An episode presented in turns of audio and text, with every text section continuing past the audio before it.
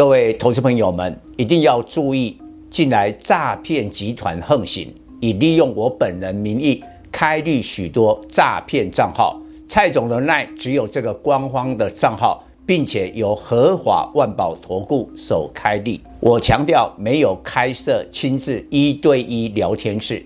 没有技术班教学，没有互委托下单，没有港股、美股及任何衍生性金融商品交易。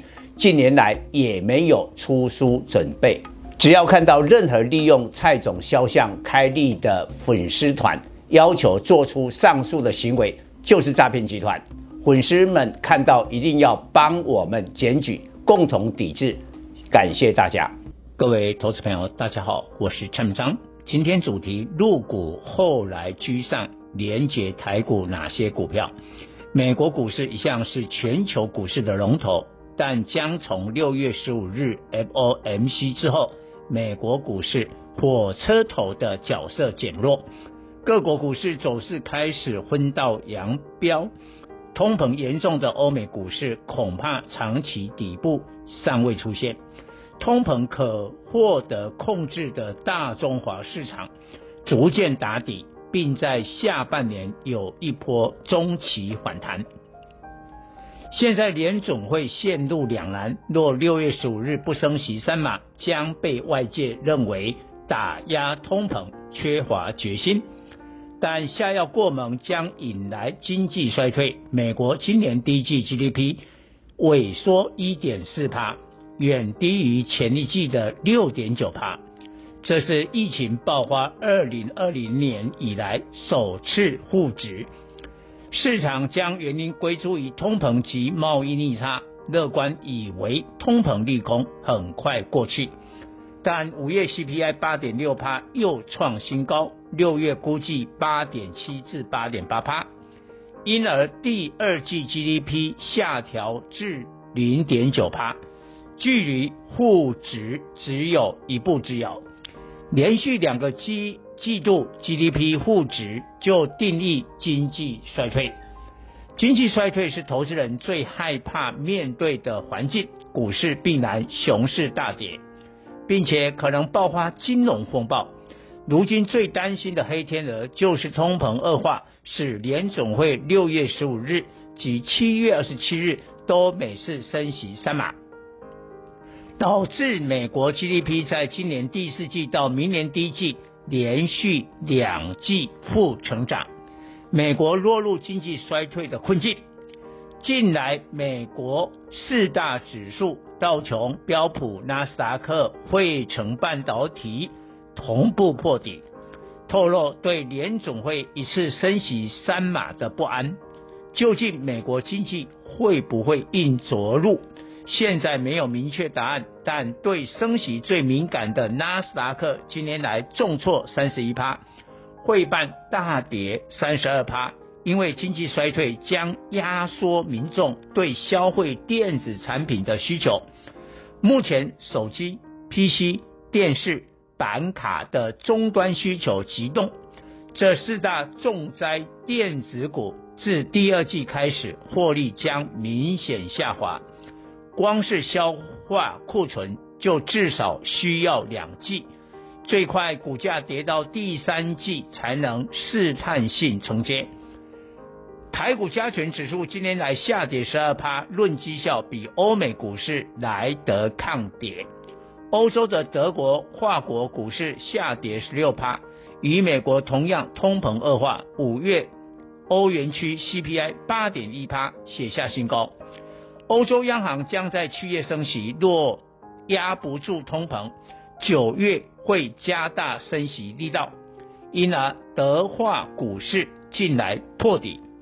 不过，迄今台股尚未跌破前次低点一五六一六，大陆及香港股市也没有破底。原本落后的上证指数，近一个月急起直追，大涨八趴，今年来只下跌八趴。入股的绩效开始超越国际股市的平均水准，这是明显入股转强讯号。由于大陆五月 CPI 二点一趴没有通膨上升，人行也采取宽松货币政策。更重要，大陆封城已冲击经济，第一季 GDP 四点八趴，低于预期，第二季必然更差。想要达成今年目标五点五趴，难度很高。可是不要低估中国官方的手段及效率，会用各种政策来拉升 GDP，尤其对比美国通膨恶化，加大升息。国际资金将从欧美股市减码，而投入了大陆、香港股市，连带大中华市场的台股也受惠。中国官方将放宽网络科技公司的监管，在美国上市的阿里巴巴、百度、拼多多、京东、滴滴近一个月走强，与纳斯达克的破底。苹果、微软、特斯拉的走弱形成鲜明对比，资金永远往有钱赚的地方跑。大陆网络科技股最坏已成过去，渴望吸纳自美国科技股流出的资金。台股电子股与美国科技股连结较大，台积电二三三零前十大客户有七家是美国公司。占营收七成，但联发科二四五四手机晶片的客户几乎都是中国品牌手机。股王 CDKY 六四一五与大陆市场关系密切，近一个月台积电小跌零点三九趴，但联发科上涨四点八六趴，CDKY 上涨零点六一趴，透露重大讯号。如何联动入股走强而投资台股获利？最直接锁定入股 ETF，近一个月绩效平均涨九趴。元大富升三百正二零零六三七 L 更打十八趴，也可进一步从大陆拉抬 GDP 的各种政策寻找相关的台股机会。新能源汽车下乡补贴政策。比亚迪市值破一兆人民币，今年来上涨二十四趴。台股电动车电池材料的康普四七三九、美琪玛四七二一、华新一六零五展展望良好。今年来康普、美琪玛仅小跌三至八趴。华新因转型新能源获得法人买盘，今年来大涨逾六十趴。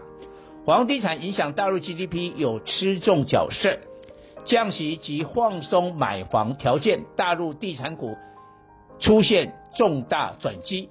但台湾央行持续升息及打房政策，银建股无法联动上涨。